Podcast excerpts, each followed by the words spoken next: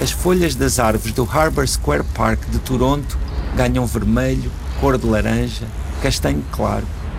Esses tons vivos parecem querer animar o céu, acinzentado por nuvens, imenso firmamento engrandecido por contraste com o Lago Ontário. Numa direção, a cidade de Toronto, na outra, tudo o que podemos ver é o lago e o céu, ambos enormes, a marcarem um limite para os edifícios gigantes de escritórios. As gaivotas conhecem bem o céu e o lago. É de lá que chegam, descansam nesta margem. Não se assustam quando passamos perto delas. Outros pássaros, pequenos pardais, fazem vida nas copas das árvores. Com a mesma alegria, há crianças a correr pela relva, brincam como se fosse domingo. Não conheço uma palavra portuguesa que corresponda exatamente a boardwalk, este passeio junto à água, feito de tábuas. Os passos marcam vários ritmos. Sapatos de salto alto, sem pressa, sapatilhas a fazerem a sua corrida, pneus de carrinhos de bebê às vezes. Há também as pessoas que se dirigem aos barcos que as levarão às pequenas ilhas do Lago Ontário. Como será a sua vida por lá? Sabemos que existem as avenidas de Toronto, os seus quase 3 milhões de habitantes, mas aqui, no Arbor Square Park, de frente para o Lago Ontário, temos direito a tréguas da cidade.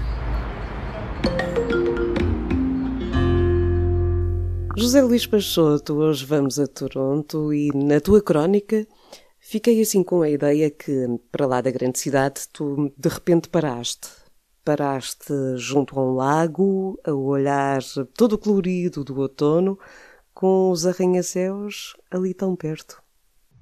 Sim, Toronto, claro, é, é a maior cidade do Canadá. Ainda assim, não é uma cidade enorme como outras que existem no mundo, mas é, um, é uma grande cidade com quase 3 milhões de, de habitantes e é uma cidade que fica ali numa região que, tal como eu tentei aqui descrever, tem uns outonos lindíssimos. A natureza desta parte que é mesmo do norte dos Estados Unidos ou aqui neste canto do Canadá tem florestas incríveis e, e que no, no outono uh, ficam com todas as cores, tal como acontece neste parque que, que descrevi, e que fica em frente do lago Ontário que é um lago que dá o nome à, à região, ali àquele estado ao qual pertence Toronto, e que é um, um lago que pertence aos, aos chamados Grandes Lagos, que são cinco lagos que ficam naquela região ali entre os Estados Unidos e o Canadá e que são, pronto, lagos muito conhecidos. Um deles, por exemplo, é o Lago Michigan e que cobrem ali uma, uma área bastante grande porque também são lagos enormes, não é?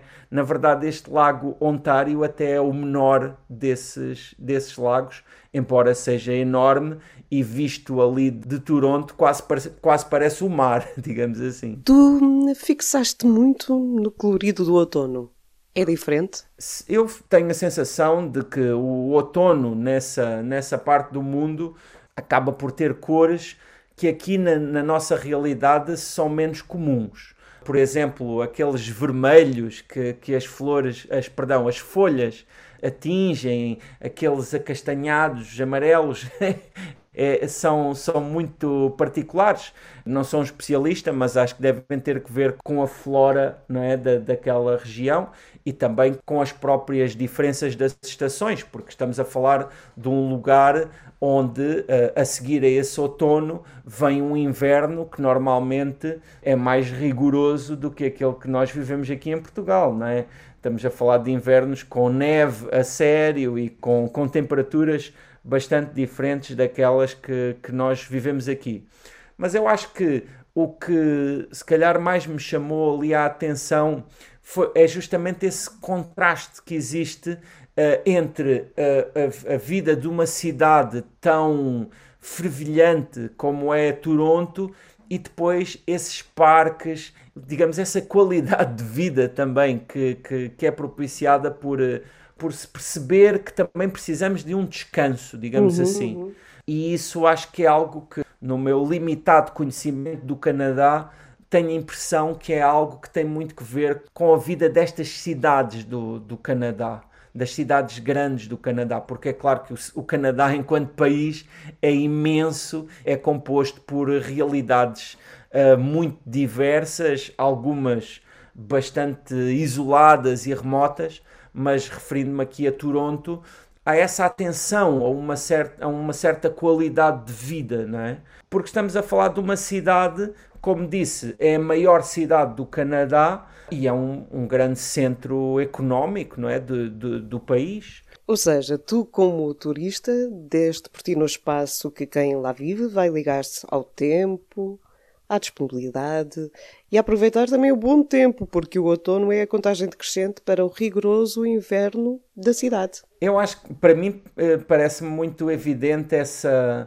essa identificação de, de, do quanto é importante também ter essa disponibilidade uh, e do luxo que isso é, não é? No, no, nos dias em que correm e nos, na vida de, de, daquelas pessoas que ali, de uma forma um pouco estrangeira, me pareciam bastante ocupadas e com vidas profissionais muito intensas.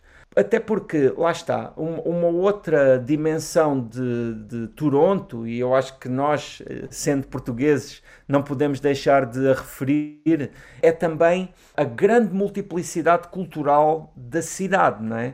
Estamos a falar de uma cidade que tem inúmeras comunidades uh, imigrantes, uh, entre as quais, claro, a, a comunidade imigrante portuguesa.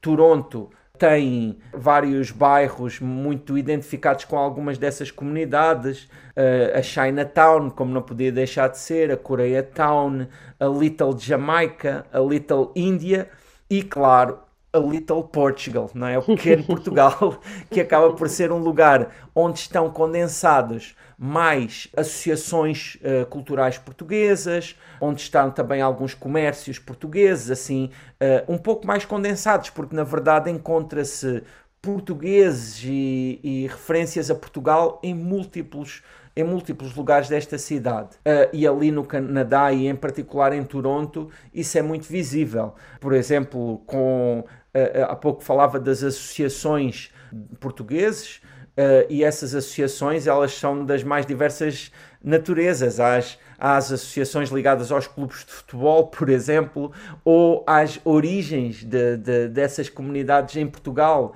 Uh, há, por exemplo, a Casa dos Açores, a Casa do Minho, a Casa do Alentejo, a casa, por exemplo, acho muito curioso que existem duas casas, que é a Casa dos Poveiros e a Casa de, de Vila do Conde, que são, como nós sabemos, dois lugares uh, limítrofes, não é? Que, que, são vizinhos, mas que têm uma grande tradição, até aqui em Portugal, também de se distinguirem, não é?